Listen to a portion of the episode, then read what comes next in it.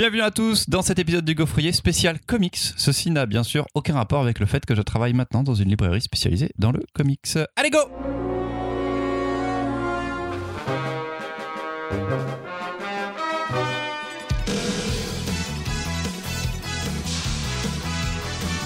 Épisode 22 du Gaufrier avec la fine et suante équipe composée de Marion, Mimoun et Louise. Et salut Aujourd'hui au programme que de la bande dessinée venue d'outre-Atlantique avec le roi de l'évasion qui tente d'échapper à sa vie dans Mister Miracle. le seul vrai anti-héros des comics avec Marshall Law. et une introspection dépressive dans Magic Pen. Vous avez forcément un doigt de libre pendant que vous nous écoutez, alors n'hésitez pas à l'utiliser pour aller liker notre page Facebook et à nous suivre sur Twitter et Instagram. Surtout nous mettre 5 étoiles sur iTunes s'il vous plaît. On met des images des BD dont on va parler sur Facebook et Instagram. On commence tout de suite avec Mimoun, première chronique, avec un- une histoire complète multi-récompensée aux États-Unis. C'est Mister Miracle. De temps en temps, quelques amis curieux, interloqués devant ma bibliothèque, me demandent pourquoi j'aime tant les comics de super-héros. La réponse complète est très longue et n'a rien à voir avec le fait que j'aime voir des hommes porter leur slip au-dessus de leurs pantalons. Non. Mais peut-être qu'en vous parlant de Mister Miracle, je vais pouvoir vous donner une partie de cette réponse. Mister Miracle est un personnage créé par Jack Kirby, celui que l'on surnomme King of Comics. Et si vous ne connaissez pas son nom, vous connaissez les personnages qu'il a créés. Captain America, les Quatre Fantastiques, Hulk, Thor, les X-Men, etc., etc. En bref, dès les années 40 et surtout dans les années 60 avec Stan Lee, il a créé une bonne partie de l'univers Marvel tel que vous le connaissez. Dans les années 70, en mauvais termes avec Marvel, il ralliera les rangs du concurrent DC où il aura carte blanche pour faire ce qu'il veut. De cette collaboration naîtra une œuvre légendaire, le quatrième monde. Dans le quatrième monde, on apprend l'existence de deux planètes de dieux opposées dans une guerre ancestrale. Les néo-dieux de Néogénésis sont menés par le Haut-Père et vivent dans un monde utopique, tandis que sur Apocalypse règne le tyran Darkseid qui a pour but d'imposer le chaos dans l'univers. Ces deux planètes voisines se vouent une guerre millénaire qui a causé par le passé plus d'un milliard de morts. Pour arrêter le massacre, le Haut-Père et Darkseid ont conclu une trêve en signant un accord très particulier, celui d'échanger leurs enfants. Le fils de Darkseid, Orion, sera élevé par le Haut-Père comme son propre fils. Le fils du Haut-Père, lui, sera confié à la terrifiante Mamie Fury, qui le torturera chaque jour. À force de tentatives d'évasion, celui que l'on surnommera Scott Free va développer un don pour l'escapisme et finira par arracher sa liberté, à venir sur Terre pour vivre en compagnie de Big Barda, ancienne guerrière au service de Darkseid et amour de sa vie. Si vous n'avez pas tout suivi de ce topo, c'est parfaitement résumé dans les premières pages du livre. Voilà à quoi ressemblaient les aventures écrites et dessinées par Kirby. C'était pop, cosmique, grandiloquent et plein d'action. Mais le Mister Miracle de Tom King et Mitch Gerards prend le contre-pied de tout ça. Dès les premières pages, on comprend que Scott Free traverse une mauvaise passe. En pleine dépression, le roi de l'escapisme vient d'échapper à la mort. À demi-mot, on le comprend. Il a voulu se donner la mort. Les réactions de ses proches se succèdent. Sa compagne Big Barda tient debout comme un roc et tente, tant bien que mal, de faire en sorte que la vie redevienne normale. Mais là, la guerre reprend. Darkseid a découvert l'équation d'antivie et pour empêcher le pire, Néogénésis attaque Apocalypse. Mister Miracle, au sommet de la dépression, va devoir participer à une guerre qui le dépasse, tant il a l'air de ne rien ressentir quant à la violence à laquelle il fait face. Surtout qu'une légende dit que seul le fils de Darkseid pourra tuer Darkseid. Mais d'ailleurs, qui est vraiment le fils de Darkseid Orion ou Mister Miracle? Et si le Haut-Père meurt, lequel des deux le remplacera? Orion ne risque-t-il pas de transformer l'utopie en cauchemar? Si vous ouvrez le livre, vous serez vite frappé par une chose, le gaufrier. Oh mince, il va donner l'info. Quelle que soit la page que vous ouvrez, vous verrez le même découpage, 9 cases par page. Et cette répétition impose au lecteur les drôles de sensations que ressent le personnage, tant qu'il s'allonge, mal-être, dissociation, doute de la réalité. Le médium bande dessinée est utilisé au maximum pour faire passer les émotions que ressent Scott Free. Alors oui, c'est pas forcément facile à lire et ça demande du temps pour entrer dans le titre. Et ce n'est pas forcément le premier titre de l'auteur que je vous conseille, j'en parlerai un peu plus tard. Mais ici, tout est totalement maîtrisé. Mention spéciale pour la finesse des dialogues, où l'auteur oscille entre humour, sérieux et intime, en jouant sur certains doubles sens pour instiller une forme de paranoïa et de doute au lecteur. Bref, ça fait longtemps que je parle et je n'ai toujours pas répondu à la question initiale, mais je vais devoir m'arrêter là. J'espère que Christopher et les autres me laisseront un peu de temps pour pouvoir approfondir, mais ce que je peux vous dire pour conclure, c'est qu'avec ce Mister Miracle, Tom King pose une pierre de plus sur le grand édifice du comics. Tom King au scénario, Mitch euh, Gerard au dessin, c'est chez Urban Comics et c'est à 28 euros. Je vais garder, je vais, je, vais, je vais parler en premier pour la première fois, Mimoun, parce que euh, je pense que c'est l'un des plus grands comics que j'ai pu lire de toute ma vie. je le mets au même niveau ou vraiment juste en dessous de Watchmen ou de Dark Knight Returns. Je le trouve incroyable. J'ai vécu une expérience. Enfin, c'était formidable. Je, je ne sais même pas comment c'est possible de pouvoir écrire ça, d'alterner le rire et le drame, de montrer tout ça en bande dessinée avec ce gaufrier de 9 cases. C'était absolument fou. Je ne sais pas, pour certains qui n'auraient peut-être pas les références, si c'est aussi simple de rentrer dedans, mais c'est une pierre immense dans ce qui peut se faire dans les comics actuellement. Toutes les récompenses, tout ce dont on vous, a, vous avez peut-être entendu parler sur Mister Miracle, c'est plus que mérité. C'est un indispensable de la BD maintenant. Je trouve que c'est immense. Le travail est totalement, totalement, totalement dingue. Et, et, et c'est c'est dans mes classiques maintenant déjà depuis quoi. C'était superbe, du début à la fin. Est-ce que tu veux faire une mimoune et reparler Non, ou je, on va laisser... laisser la parole aux autres avant de prendre la Oh là là, parole. c'est beau, tu Louise. encore la parole aux, aux- aux gens. Euh, très chouette, très cool. Après, euh, donc pour les gens qui, qui ont écouté la chronique de Mimoun, c'est c'est euh, comment dire, c'est moins compliqué que ce que t'as- tout ce que tu racontes. Ah, j'avais l'impression- d'avoir euh, simplifié. Non. Bah, il, a, il a résumé beaucoup ouais, du début, alors qu'en ouais. vrai, ça prend trois pages dans le comics Oui, juste de ouais. résumer Oui, oui, la c'est guerre. vrai. C'est vraiment très simple, Mais- c'est ça qui est génial. Mais il fallait parler un peu du personnage. Oui, oui, ouais, ouais. Moi, j'ai été scotché euh, sur plein de trucs. Je trouve qu'elle est, euh, elle est très, très bien. Après, je sais pas dans quelle mesure. À des moments, il y a des choses que j'ai pas compris ou du coup peut-être qu'effectivement j'avais pas certaines références. Mais du coup, euh, je, la mettrai pas parce que de mon manque de références certainement, je, je la mettrai pas tout en haut comme toi de comme toi. Après, ça m'a donné envie. Moi, je n'ai jamais lu d'histoire euh, sur euh, Darkseid, machin, tout ça. Et parce que quand on connaît pas très bien le comics, on ne sait jamais euh, par où commencer. C'est quand même assez compliqué. Mais très bien, c'est une euh, porte d'entrée qui, qui, qui marche quoi. C'est mollasson comme réponse. Non, mais mais si, mais c'est non, c'est bien, elle est bien. Mais c'est pas évident. Enfin, c'est elle, elle, elle C'est demande. pas, un- c'est pas si pas évident. Je trouve que tu peux. Tu vas, enfin, à mon avis, tu as kiffé énormément. Oui, ah non, mais Même complètement. si t'avais pas toutes les références et tout, c'est Oui, quand oui. même sur l'écriture assez Oui, oui. dingue. Merci Louise. Mais je suis très enthousiaste quand même. C'était Non, on dirait pas là. On dirait Mais pas. si, c'était cool. Marion. Eh ben, j'ai pas les refs. Parce que vraiment, j'ai jamais lu d'histoire de Mister Miracle. Je connais pas le mec. Je connais pas le personnage. Je sais pas d'où il vient. Et les trois premières pages, elles sont folles dingues. Parce que vraiment, quand j'ai ouvert le truc, j'ai vraiment cru que c'était un comics qui était pas pour moi. Où il fallait justement cette euh, culture de l'âge d'or. Il fallait. En plus, c'est l'intro nous invite à ça quand même. La présentation de l'album nous invite à ça aussi, nous reparler d'un personnage culte. Voilà, j'ai vraiment cru en l'ouvrant que j'allais passer complètement à côté. Et cet album, il est fou, il est fou, il est fou, il est tellement fou. Parce qu'il y a des noms qu'on a déjà entendus de près, de loin. J'ai pas une très grosse culture comics, mais Darkseid, ok, ça me dit quelque chose. Ces guerres entre deux planètes de super dieux fous, ok, ça m'évoque quelque chose, mais j'ai aucune idée de quoi on me parle. Je lis ces trois pages, ok, ça y est, j'ai compris, je sais où je suis. Je vois un traitement graphique qui est d'une limpidité alors qu'on va jouer en permanence avec les codes du réel, les codes de l'imaginaire, les codes aussi des cultures de super-héros très grand public où l'auteur revient régulièrement nous mettre des petites touches en nous disant regarde c'est un univers que tu connais déjà quand même. Regarde ça ces rêves tu les as là. T'as une une petite euh, peluche de Batman qui va se balader ici. T'as un t-shirt Superman qui va se balader là. Ok on me parle d'un truc que je connais et ces personnages sont d'une complexité d'une finesse c'est hyper intelligent donc si vous êtes gros lecteur de comics, évidemment, c'est fait pour vous. En revanche, si vous n'en lisez pas, mais que vous aimez les histoires toujours assez psychologiques, très très incarnées dans leurs personnages, parce que elles comme lui, qui sont vraiment au centre des échanges et leurs dialogues entre eux sont fous tout le temps, c'est extrêmement riche, ça vaut le coup d'y aller. Graphiquement, ça déboîte. Moi, j'avais envie que ça ne s'arrête jamais. Et Ouais, vraiment, c'est là de, des albums que j'ai lus pour le Gaufrier depuis le début de la saison, c'est probablement une de mes plus grandes claques. Et cet album est fou.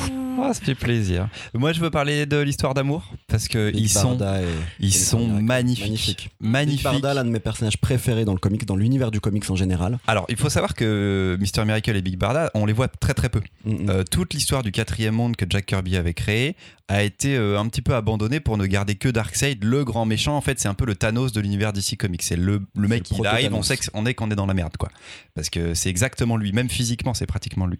Et en fait, ces personnages-là de Mr Miracle et Big Barda sont euh, très peu utilisés parce que personne sait quoi en faire. Le mec, il- le but, c'est qu'il s'évade et il fait des trous. Enfin, il, il arrive à, euh, à se déplacer, quoi. l'escapisme dans la culture américaine depuis Houdini, c'est quelque chose qui fait partie de la mythologie américaine. Mais Et c'est cette incarnation-là. On l'a très peu vu de chez DC Ouais, ouais. Comics. Euh, et, et donc, c'est génial de voir arriver un scénariste comme Tom King, qui en ce moment, euh, en haut de Marche son succès, qui est, qui est formidable. Il, il écrit un run sur Batman qui est assez fou. La relation avec Catwoman, vraiment superbe aussi.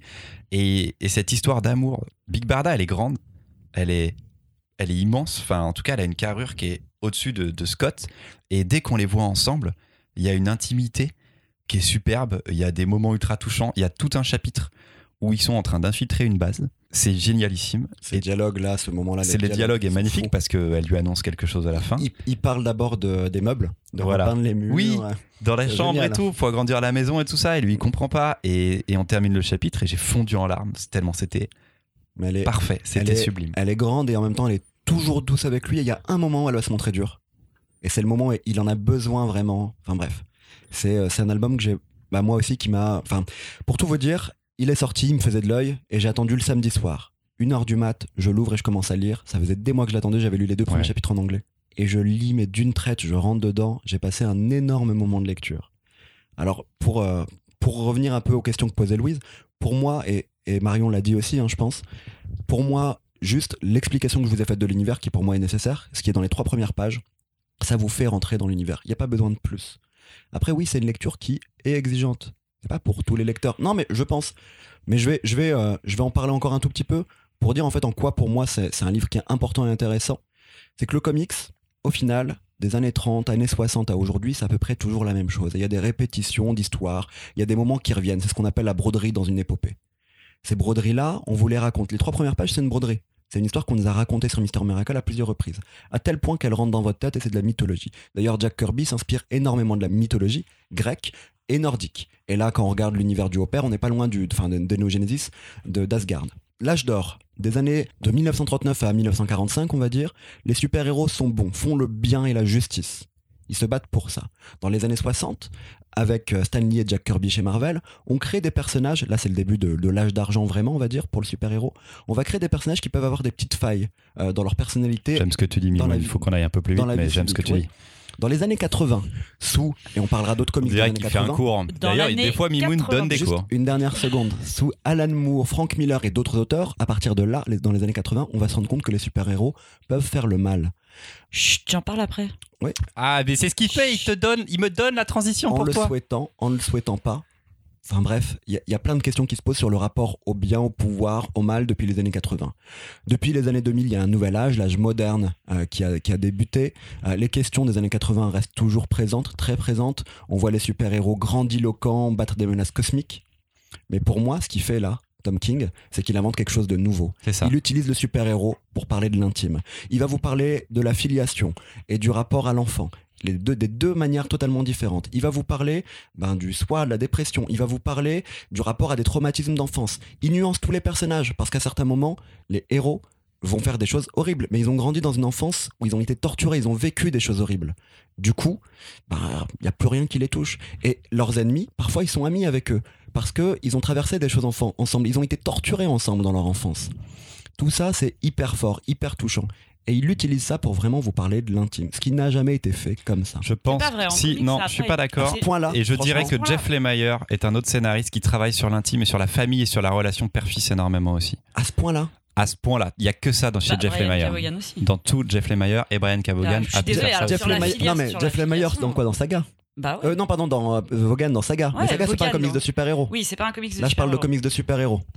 C'est là où je rejoins Mimoun, c'est que moi, peut-être que celui-ci m'a accroché à ce point, parce que c'est peut-être le premier comics que je lis dans lequel, ça y est, les codes du super-héros, on les a tous ingérés. Il n'y a plus besoin de me justifier pourquoi le mec s'échappe, pourquoi elle, c'est une Amazone de folie, pourquoi il y a des personnages qui n'ont aucun sens, qui viennent de planètes. On m'explique même pas comment ils passent d'une planète à l'autre. Je m'en fous. C'est d'accord. Ça, ça fait partie de l'univers. Par les tunnels boom. Et donc, ben ouais, mais ok, je comprends pas comment ça marche, c'est pas grave, on s'en fout, parce que là, ça y est, on dépasse le euh, je mets des lunettes, je suis un homme un peu torturé, je l'enlève, je suis un super-héros sans faille, on passe le débat, en fait, je suis capable de faire le mal, juste, je suis une, une entité propre qui va avoir vraiment des enjeux importants et qui va les jouer à l'intérieur de soi.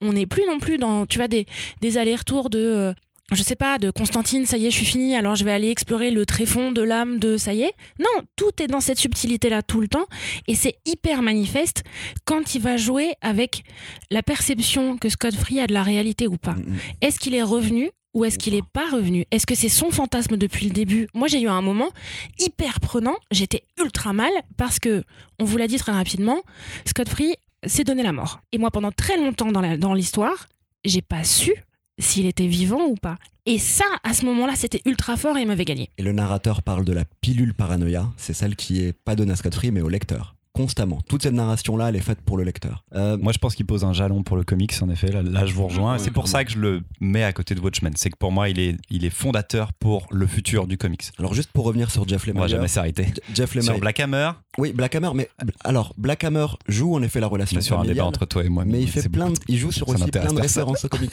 Mais Euh, T'es mignon, mais on est là. Hein. Oui, mais justement, j'essaie Mais- de nous amener sur un. On va passer sur un dernier petit truc sur Tom King. Je reste sur lui. et Allez, j'arrête. vas-y.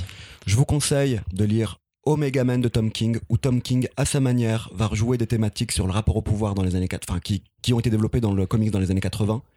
Là, il l'a fait à sa manière, mais c'est les thématiques des années 80. Je trouve C'est ça. un peu moins brillant euh, Ah, dans le scénario et dans le dessin, mais c'est sympa. Je trouve que tu prends du plaisir à lire immédiatement et ça peut fonctionner. Je, je Tu te conseille calmes, Moon, Ouais, tu te Sheriff of calmes. Babylon. Super long, super long. Sheriff of Babylon. là, l'auteur, en racontant une histoire. Euh, c'est la première BD de Tom King, Sheriff of Babylon. voilà, ancien de la CIA, et il va parler du coup euh, de, de Bagdad, de, euh, bah, des États-Unis, des, Am- des Disons pas trop, ça se trouve un jour on en parlera. Ouais. Mais donc là, il développe des Parce- Je thématiques. crois qu'il comprend pas ce que je lui dis. J'en dis pas trop. Thématiques. En fait, c'était une manière polie de dire t'en dis plus. C'est en juste fait. la première BD des deux auteurs et on s'arrête là. Laisse-moi finir. Et Ah. puis, euh, si c'est pas une transition pour aller jusqu'à Louis, je te, je te coupe au montage. je m'arrêterai bientôt. Je te disais que donc dans Sheriff of Babylon, il développe des thématiques années 2000 avec une écriture années 2000 en se rapprochant aussi de Transmétropolitan, de DL Blazer. Et pour moi, ce qu'il a fait dans cette dernière euh, Mister Miracle, c'est quelque chose qui est différent, qui lui est propre. Et tu me couperas, c'est je ça me couperai au montage. Oui, Euh, ça. on verra bien. On a, on a déjà 20 minutes là.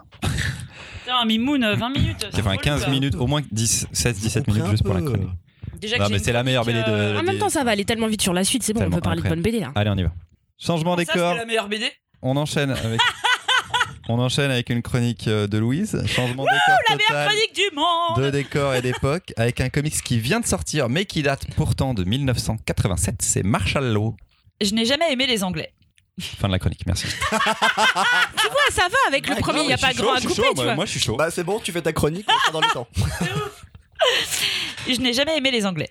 Déjà parce que c'est très français de les détester un peu, et parce qu'à chaque fois que je pense à eux, j'ai des réminiscences de mon père, les dimanches après-midi, quand il regardait le tournoi des Six Nations, et qui hurlait à l'écran « On va les mater ces roast beef », ponctué d'un perfide Albion quand il nous plantait un essai. Rien ne s'est arrangé lorsque, comme la moitié de la France, j'ai fait un séjour linguistique d'une semaine, même pas à Londres, non, c'était dans une banlieue toute pourrie, avec beaucoup de briques, beaucoup de bruine, la meuf qui nous hébergeait avait mis en évidence le chèque que nos parents lui avaient fait sur le frigo. Grosse ambiance. Elle nous préparait des lunchbox horribles avec l'espèce de truc noirâtre dégueulasse qui est entre la réglisse et je sais pas quoi. Bon, c'est tout ce qui me reste de ce voyage. Ça et m'être fait larguer sur le ferry du retour. Où, en plus, on s'était tapé une tempête de folie où tout le monde vomissait. C'était absolument un carnage. Je ne savais pas que mon corps pouvait contenir autant de liquide. Merci l'Angleterre. bon, Je sais pas quoi La faire. chronique, c'était pas la pire. non. Puis j'ai grandi, j'ai mûri. Je me suis détachée des opinions sportives de mon père. Enfin, j'ai quand même kiffé quand les Anglais ont été éliminés du mondial. Et je pense que j'aurais même encore plus kiffé si ça avait été nous qui les avions éliminés. Bref, l'Angleterre et moi, c'est un grand je t'aime, moi non plus. Mais, s'il y a bien sûr quelque chose que j'aime chez eux, c'est leurs comics. Alan Moore, David Lloyd, Grant Morrison, Neil Gaiman, John Wagner, Carlos Esquira, Dave McKean, Mark Millar, Warren Ellis, et surtout ceux dont on va parler aujourd'hui. Attention, ça- la chronique commence. Pat Mills et Kevin O'Neill. Ce que j'aime avec les auteurs de comics anglais, c'est ce côté très crado, post-Thatcher, et on sent que ça les a bien marqués, et beaucoup plus politique, je trouve, souvent, que leurs homologues américains. Pour vous présenter Marshall Law, on pourrait dire que c'est le petit frère de Watchman en plus trash, ou le cousin encore plus destroy de Judge Dredd. Dans ce comics, San Francisco a été détruit par un tremblement de terre et s'appelle maintenant San Futuro. C'est devenu une ville plus que violente où des hordes de vétérans génétiquement modifiés sèment le chaos. Pour éradiquer toute cette violence, le gouvernement fait appel à Marshall Law, officiellement policier, vétéran de la zone, génétiquement modifié lui aussi et invisible à la douleur. Non, insensible à la douleur. La douleur, tu ne me vois pas. tu ne la vois pas. Je suis invisible à la douleur. C'est un comics bien noir, bien politique, où on désingue pêle-mêle des têtes, des bras, des couilles. Mais surtout, on va vous parler du dévoiement du rêve américain, des figures de héros, les exactions de la CIA sur les conflits sud-américains, la torture, la religion, les fanatiques et le pouvoir des médias. Si avec tout ça, vous ne trouvez pas votre compte, je ne sais plus quoi faire de vous et retournez donc lire des Black et Mortimer. Pour tous Oh, ceux... Pour tous ceux qui aiment l'humour bien noir, le foutraque et le grandiloquent, n'hésitez pas. Ils sont bons ces Anglais quand même, ils nous feraient presque oublier leur petit Brexit. Ok. Et Je t'aime moi non plus Ouais, c'est ça. Mais j'ai pas compris à quel moment tu les aimais dans, dans ton bah, histoire. Je là. les aime parce que parce qu'ils font des bons comics. Ah oui, d'accord. ouais. Et qu'ils ont. J.K. Gervais et qu'ils ont John Oliver et des trucs comme ça un peu. Ouais, Ils ont plus de John Oliver. mais ouais, mais c'est c'est feu le Très plus bien. grand, euh, voilà. Scénarisé par Pat Mills, dessiné par Kevin O'Neill, disponible également chez Urban Comics comme Mister Miracle dont on vient de parler. C'est à 35 euros. C'est un gros bébé. C'est le premier album de leur collection Urban Cult. Parce que c'est culte. Euh, sans doute. Je trouve que c'est bien trouvé du coup. Est-ce que Marion, tu veux en parler? Parce que Marion, elle s'est agitée, agitée, elle m'a regardé, elle s'est dit, oh my god. Oh my god, oh my god, oh my god, what a shame, what a lame. Attends, c'est quel accent Qu'est-ce que c'est que cette bouse, quoi? Non Mec, alors, il faut que je vous dise, je commence mon intervention parce que je suis ultra fière de l'avoir fait sur ce coup-là. J'avais pas hyper bien regardé qui allait parler de quoi parce que j'ai pas de chronique sur un spécial T'as cru que comics. c'était moi Et en fait, attends, j'ai fait mieux que ça. Les gars, j'ai fait Louise, je l'ai pas fini. Moi non plus. Clairement, je l'ai Ah c'est pas fini. Je suis allée euh, à la page euh, 192. T'as vu les ongles Ah, toi, pas t'es vraiment, ah, t'es Ah vraiment oui, pas allé non, mais loin. alors, Ah non, elle a ah même pas oui. vu le truc zombie. Ok, d'accord. J'ai pas pas vu vu. les zombies Alors, j'ai pas vu les zombies parce pas que si tu. Ah, mais pas du tout. Moi, j'ai lu 192 pages de bonhomme carré Ouais, très Ils cubique. sont un peu anguleux. euh, qui Ils ont des cubiques. vrais gros problèmes de mouvement, de découpage dans l'espace, qui ont un poil de problème de dialogue pour pas vous dire que c'est ultra chiant. Et les vraiment vraiment euh, je crains malheureusement que vraiment c'est pas pour moi. J'aime les punks euh, quand ça bouge. Euh, les Ah, ça punks plats les punks plats euh, sans perspective avec des monocouleurs abstraits. mal placés. Et vraiment j'ai bien compris pourquoi avec quoi ils jouaient hein. c'est pas le problème. C'est juste que j'ai l'impression mais peut-être je me trompe que c'était déjà vieux quand c'est sorti. Et moi je peux pas je suis navrée donc j'ai fait une Louise je vais pas vous en dire plus je l'ai pas coup, fini t'as loupé plein de trucs. ah Alors, mais probablement hein. C'est Mais- pas vieux au moment où c'est sorti. Replaçons le contexte. Euh, c'est trois ans après Gunm en manga. Donc on est sur un truc un peu post-apocalyptique, exactement, je trouve, comme Quelques Gun. mois après Watchmen. C'est quelques mois après Watchmen. C'est cinq ans après Rambo.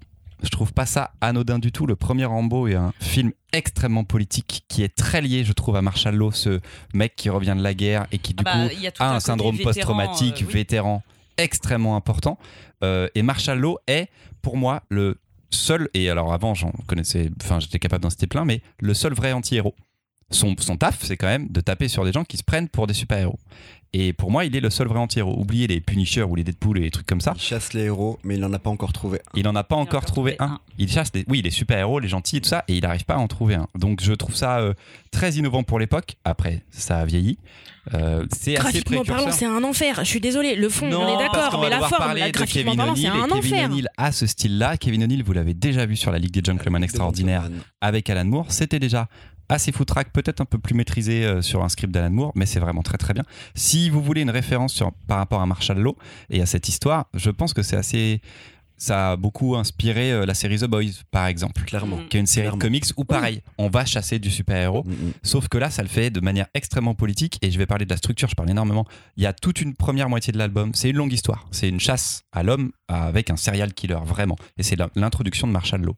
Et ensuite, le reste de, de l'album est composé de one-shots, dans lequel Marshall Law a plutôt des petites aventures un petit peu différentes. Et là, ça va être extrêmement référencé aux super-héros.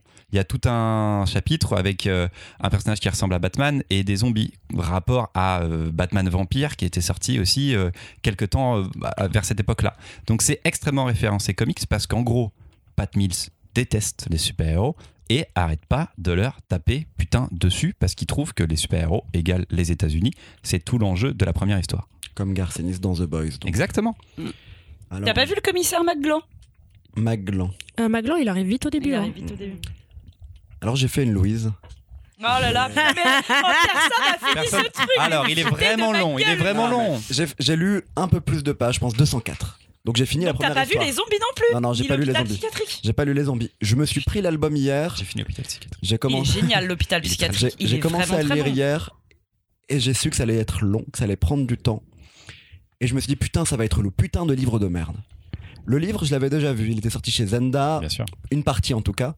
Euh, j'avais euh, j'avais lu une partie, je pense. Je pensais que c'était plus ancien que, euh, que Watchmen, donc hier j'ai découvert que non. Mais par contre, hier je me suis dit, bon, prends le temps. Et j'ai pris le temps. Et ben franchement, hier soir j'ai kiffé à mort. Première Allez partie. qu'il a pas eu le temps de terminer, c'est non, j'ai pas eu le temps, mais j'ai hâte Ah de bah le voilà. finir. Vraiment. Parce que j'avais commencé 30 pages avant, avant hier et j'avais eu du mal. J'ai pris le temps de le lire, j'ai vraiment kiffé. Je trouve que euh, ce titre voit venir des choses à l'avance. Alors, t'as as parlé de, de pas mal de choses, toi, euh, en disant que. C'est euh, moi, Christopher, hein, qui doigt. Christopher, oui. En disant de que toi là. de, de- de références, de titres sortis peu de temps ou de films ou autres.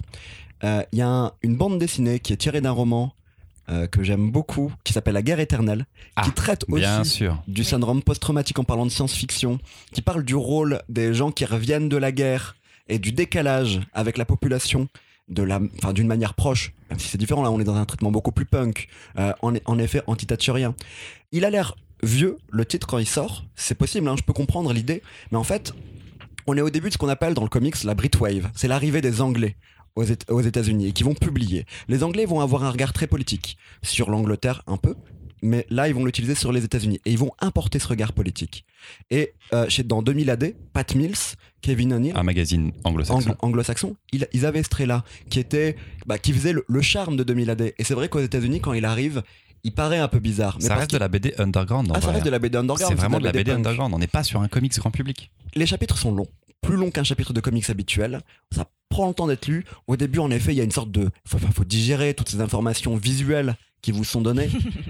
Mais franchement, moi j'ai bien kiffé. J'ai vraiment bien kiffé. Ces super-héros qui ne sont jamais appelés super, on dit héros. Les sur parce que c'est des surplus de, de- de héros. Ça- moi j'ai vraiment vraiment kiffé au fur L'histoire d'hôpital psychiatrique est folle. Mais je vais continuer. Et en effet, Urban Cult, c'est culte. Et là, cette semaine, sont sortis les Swamp Thing de Lane Wine et euh, Bernie Whiteson. Bernie Feu. Bernie Whiteson et Feu Lane Wine. Euh, C'est vrai. ouais, deux auteurs qui ont énormément compté. J'ai hâte de les relire aussi. Je pensais que ça te plairait, Marion. Je suis triste. Bah, moi, ça a Ouais, été. côté punk. y C'était assez surprenant parce que en termes de fond, je, je- j'ai- j'aime bien ce qui est fait. En revanche, vraiment, il y a un truc sur la forme qui moi m'a arrêté Ouais, ça et qui a, pour moi, faisait vraiment, et c'est ce qu'on a souvent vu à la fin des années 80 sur d'autres médiums, d'autres médias, d'autres formes d'art, les Anglais qui arrivent aux États-Unis et qui poussent un truc, qui vont y aller vraiment au bout du- de l'espèce de, de, de fanzine crado, juste pour montrer que c'est du fanzine crado. En revanche, ce que j'aime bien, c'est la collection dans laquelle ça sort, parce que là, vous ne pouvez pas oublier le contexte dans lequel il est sorti. Et moi, je, je- en vous disant ça tout à l'heure, je savais, j'étais pas en train de me dire, ça a l'air vieux quand ça sort parce que je l'ai dans les mains aujourd'hui. Je sais que j'ai dans les mains un truc qui a plus de 30 ans maintenant. Simplement, il y a voilà, moi il y a des faiblesses, des faiblesses graphiques, je, malheureusement je peux vraiment pas passer au-dessus, je trouve ça vilain. Mais je vous fais confiance pour euh, nous parler de choses sublimes et absolument indispensables. Ouais, Blame. après. Après, en, Ah en- en termes de thématique, enfin, tu l'as, tu l'as déjà lu en réalité. Enfin, on en a lu d'autres. Depuis. Ça. Oui, depuis. On en a lu d'autres Mais il depuis faut, quand en même. lisant, se dire, bah, je sais, ça a été sorti à avec cette époque-là. Et je disais précurseur aussi sur la violence des personnages. Dans les années 90, chez Image Comics, euh, les, les personnages, et puis pas que chez Image, chez Marvel, enfin chez Marvel surtout, les personnages qui vont être, en- être mis en avant, c'est des personnages hyper violents. Et je trouve que là, ça a été précurseur peut-être de cette époque-là. Même pas complètement graphiquement, mais presque. On n'est pas loin de ça. D'accord. lui fout les menottes dans le Les années 90, c'était nul, globalement. En comics, c'était ouais, vraiment pour en effet. C'est la fin. Mais graphiquement, c'est dur, ça pique les yeux au début, mais on s'y fait vraiment. C'est ça fourmille de détails. Quand on voit, euh, quand on lit la, je sais pas si en préface ou en postface, euh, Pat Mills en parler et dire qu'en fait, il donnait de ses scripts à Kevin O'Neill et que Kevin O'Neill juste le remplissait de choses de gens qui explosaient derrière, de trucs un peu crado, de mini-scènes. C'est des discussions, ou en tout cas des, des- des échanges entre scénaristes et dessinateurs qu'on a déjà eu bah, sur Transmétropolitane par exemple. Je, je sais que Warren Ellis et Derek Robertson fonctionnaient pareil. C'est ça fourmille. Il y a des trucs partout à voir. Clairement, en termes de fourmillement, la référence enfin, à laquelle j'ai pensé, c'est transmettre. Univers Ah oui. aussi foisonnant, transmettre. Je préfère Transmétropolitane, Je mais préfère transmettre, forcément. préfère mais, transmettre aussi. mais Marshall est fondateur. Marshall a, Marshall a inspiré bah, du, du, Ouais. du Grant Morrison et tous ces scénaristes-là, soyons clairs. Ok, d'accord, je critiquerai, je critiquerai plus jamais les anciens sur leur non, physique. mais je pense, que D'accord. c'est, je pense que c'est une histoire qui, parce qu'elle n'est pas très accessible, est plutôt faite pour former des gens qui veulent écrire. Enfin, ça- tu vas être plus touché quand tu es dedans. Quand tu as quelque chose à raconter toi-même, si et nous on est libraire donc on est peut-être un peu plus touché par ça aussi. Si tu es simple lecteur, peut-être que juste tu as l'impression de voir un délire. Je trouve pas ça drôle moi en fait. Je trouve ça dramatique Oh, tout le long, oui, ultra non, violent, trop ouais. violent et ça va très très loin. Je je suis pas persuadé que le grand public soit forcément amené à aimer Marshall Law. Les lecteurs de comics, les gros lecteurs de comics, les fanatiques de l'histoire du comics, eux, ils trouveront du plaisir. Voilà. Mais clairement, il faut prendre le temps. J'ai hâte de lire les 200 prochaines pages. Elles sont trop cool. et lisez la Ligue des Gentlemen Extraordinaires parce que c'est vraiment très très bien, au moins le premier cycle. Et Kevin O'Neill continue à faire des albums de la Ligue des Gentlemen Extraordinaires avec Alan Moore. Alan Moore écrit toujours. C'est pas bien, c'est pas bien par contre. c'est vraiment pas top. On est très très long ce soir, donc on a une troisième chronique, une dernière, la meilleure, pas parce que on va parler d'un très grand album qui aura fait l'unanimité, j'en suis certain, surtout parce que je vais me faire défoncer la mouille pour l'avoir fait lire, je le sais très bien, ça s'appelle Magic Pen. Magic Pen est arrivé dans ma vie quand j'en ai eu besoin. Alors que j'étais jeune libraire, j'étais fasciné par l'écriture et la façon de transmettre une histoire, parce qu'un auteur parvient à mettre de lui dans son œuvre. Je suis toujours fasciné par les auteurs, et relire Magic Pen m'a ramené à ça, à ce que j'aime le plus dans la BD, bien avant le dessin, l'histoire. Pour une fois, je vais déroger à la règle que je m'étais fixée, de ne jamais raconter l'histoire dans mes chroniques, mais là, si je vous dis juste qu'un auteur de BD de super-héros finit à l'intérieur d'une scène de hentai japonais avec une fille à bottes jetpack, je sais pas si ça va vous titiller ou vous faire décrocher. Donc, Sam Zabel, personnage principal, est un auteur de BD trentenaire, blanc, marié avec des enfants. Il a la stabilité, mais il n'arrive plus à écrire. Il a euh, la fameuse page blanche, le syndrome de la page blanche. Le vide face à ses dates de rendu et la pression qui s'ensuit. Tout avait pourtant bien commencé pour lui, jeune auteur prometteur, plutôt underground et expérimental. Et puis l'appel des grandes maisons d'édition le pousse à travailler pour une série de super-héros. Une super-héroïne d'ailleurs qu'il adore, mais qui a été tellement réinventée qu'elle n'est plus qu'une pâle copie de ce qu'elle fut. Sam est à la fois honoré et honteux d'écrire chaque mois des histoires simplistes, faites pour des lecteurs en mal de sensations fortes et de costumes féminins faits avec le minimum de tissu possible. Pour échapper à son éditeur, Sam fuit à une conférence sur l'écriture, se fait alpaguer par une lectrice qui veut l'interviewer et tombe sur une BD dont il n'a jamais entendu parler.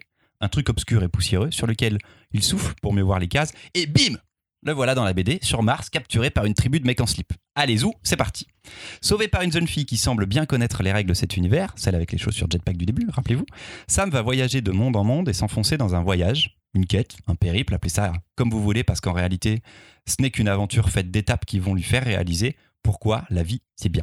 Ah oui, la quête a un but quand même, euh, celui de trouver le Magic Pen, un stylo magique qui fait que quoi que tu écrives avec, ça devient génial. Ça, quelque part, on s'en fout. Parce que c'est pas dans la finalité. C'est ça le Magic Pen? T'as pas lu ça? Later. Continue, continue. Et c'est pas dans la finalité de l'aventure que ça fait de Magic Pen une excellente BD, c'est dans le comment on y arrive. Tout est ultra référencé à l'histoire de la bande dessinée américaine et même à la culture populaire en général américaine. Le premier monde, celui des Martiens, est clairement inspiré de John Carter. On va ensuite passer chez des pirates, à de la science-fiction, à de la BD psyché, tout ça en prenant quand même l'essence de ces univers, de ces genres, et en les critiquant quand on le peut. Par exemple, avec le sexisme latent tout au long de chacun de ces univers traversés. C'est un bel hommage et en même temps une vision critique de ce qui a forgé la culture américaine et sans doute la culture de Dylan Orox, l'auteur. Magic Pen, c'est un peu l'entre-deux de Scott Pilgrim et Asterios Polyp, avec un soupçon d'Alice au pays des merveilles. Scott Pilgrim, c'est la crise de la vingtaine. Asterios Polyp, c'est la crise de la quarantaine. Magic Pen, c'est celle de la trentaine, c'est la mienne de crise. La réflexion, c'est celle du mâle blanc en quête de sens, et je suis obligé d'avouer que j'ai de quoi me sentir concerné, mais arrivé à un tiers de l'album, pour moi, on part sur une aventure qui est plus universelle. On va pas mal parler de la place de la femme dans la BD et dans la société tout court, ce que je trouve très intéressant et bien trouvé. On va beaucoup penser à ce que c'est d'écrire, et ça en devient une histoire sur l'inspiration, sur le fait de trouver de la magie dans ce que l'on fait, sans chercher forcément à se torturer. Au lieu de chercher son bonheur dans l'écriture, Sam se rendra finalement compte qu'il faudra d'abord trouver le bonheur pour retourner vers l'écriture. Magic Pen est revenu dans ma vie quand j'en ai eu besoin. voilà, Donc ça c'est pour essayer de mettre un petit peu... Voilà. C'est donc écrit et dessiné totalement par Dylan Orox. C'est disponible chez Casterman pour 25 euros. Je donne la parole d'abord à Mimoun avant qu'on termine en dans une apothéose de Marion, vous allez voir. Elle va enchaîner les uppercuts et tout. Elle est en train de monter. Ça monte en puissance, là, je la laisse bouillir un petit peu plus. Mimoun, tu parles pas 3 heures. Eh ben si, je vais parler trois heures. Parce que Dylan Orox, c'est un de mes auteurs d'amour. Magic Pen, c'est une BD que j'aime beaucoup et j'aime Oh, beaucoup putain. X-Ville de, de Dylan Orox aussi. J'aimerais bien que tu parles un petit peu J'en parlerai un tout petit après. peu plus tard. C'est ouais. très lié. En plus, il a des demandes, quoi. C'est Il est dans mon coin, il a le droit de faire ce qu'il veut. c'est une bande Et est-ce que dessinée. tu pourras nous dire ce qui s'est passé dans la vie de l'auteur en 82 par contre?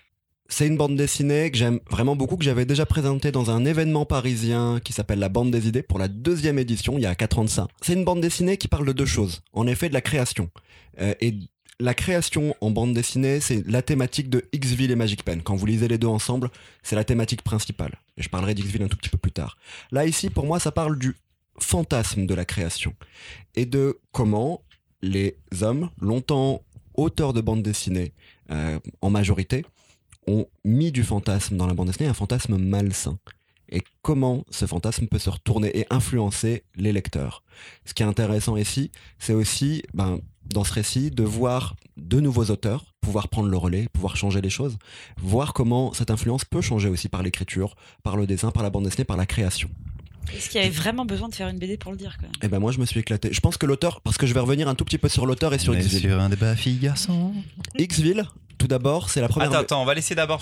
Si tu veux, on Ouais. revient sur X-Ville après. Je vais laisser d'abord peux- je Louise. peux dire juste un dernier truc. Après, je viendrai sur. Mais il faut. On est en train d'avoir un mail planning de l'enfer sur une oublier. BD de trentenaire blanc faut qui se juste fait dire une chose. chier. Dylan Orox et Sam Zabel. Oui, complètement. Dylan Orox, c'est un auteur qui a connu un, succès critique après X-Ville, qui a été dragué par DC Comics, qui a fait le scénario de Batgirl pendant un moment et qui s'est fait chier à mourir à faire ça. C'est aussi ce qu'il vous raconte et comment ben, il a remis en question ce qu'il était en train de faire, ce fantasme qu'il devait faire pour les lecteurs, qui était pas le sien, qu'il a commencé à considérer comme malsain. Louise Très bien. Euh, non, mais je, je- par contre, je dirais bien Xville. Euh, tu voulais dire quelque chose? Non, je veux juste que tu mettes ton micro devant. Ah Peu importe dans quelle position va ton visage, je veux juste que par contre ça bouge avec. Par contre, le micro. Mais tu peux regarder Mimoun. La collerette de la honte. Voilà, sinon tu Ah retournes sur une non. collerette. Et je la mettrai autour du cou, vraiment, cette fois-ci. J'espère que ça tient. Je, euh, je me suis fait chier en la lisant. je, je sais pas. euh, oui, sa réflexion est peut-être intelligente, mais vraiment, est-ce qu'il a besoin d'écrire un bouquin pour se dire Ah mon dieu, quand j'écris des trucs, peut-être que je peux influencer des gens? Oui, merci. J'ai le tout. Vraiment, je voyais pas l'intérêt. Mais non, mais pourtant, j'ai. Enfin voilà, il y avait un truc, j'avais l'impression d'être dedans, mais je. Non, je me suis fait chier. Je me suis fait chier. euh, tout son côté, euh, la page blanche, ça revient, puis ça revient, puis il se plaint, puis il est dépressif. J'ai envie de lui mettre une tarte. Euh, et voilà. Et il se regarde beaucoup le nombril. Et c'est très chiant. C'était un peu le Et en fait, et, même ses réflexions sur ah bah tiens, quand on est nude des meufs, c'est peut-être pas terrible. Ah bah merci. Ah, c'est quand même Je trouve réflexion la réflexion. Non, hein. alors on va y revenir après Marion, Non, mais je trouve que la réflexion est pas.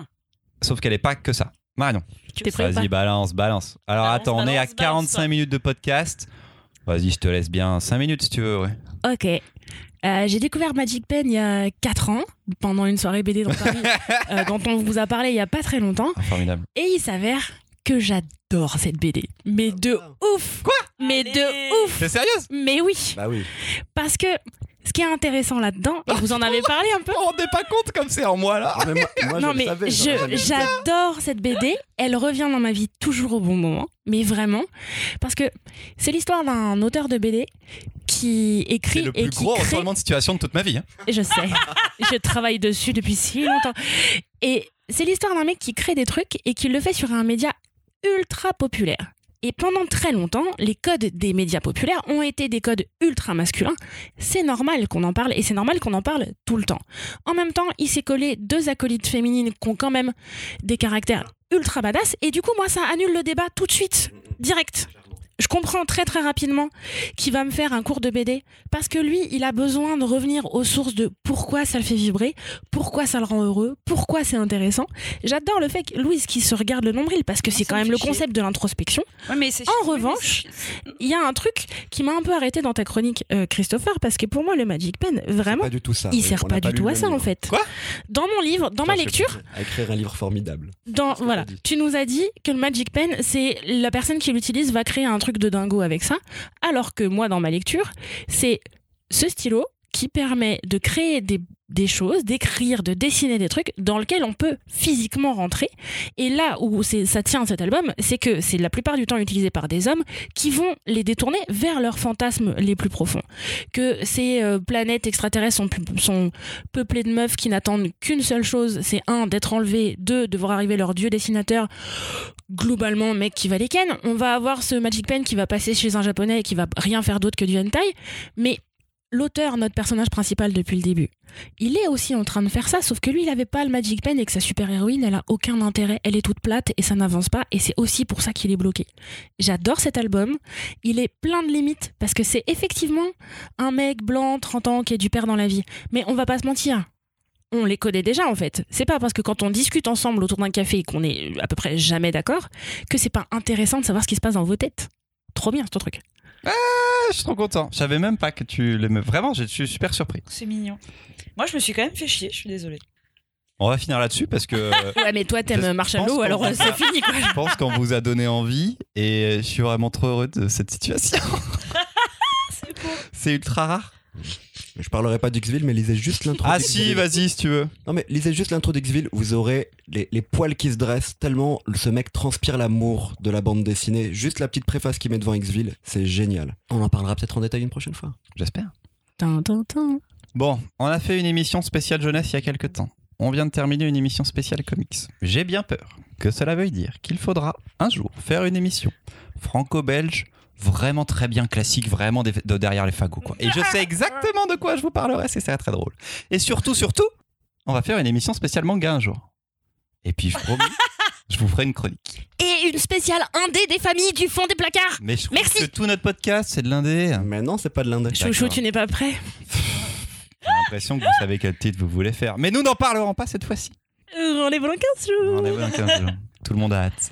On vous fait beaucoup de bisous. N'oubliez pas, vous pouvez nous écouter sur toutes les plateformes de podcast, nous poster des petites étoiles sur iTunes, ce serait vraiment bien. On vous kiffe. Merci d'être là toutes les deux semaines. Merci les copains. C'était encore une fois vraiment génial. Et puis à dans deux semaines. À Salut. deux semaines. Salut. Bisous.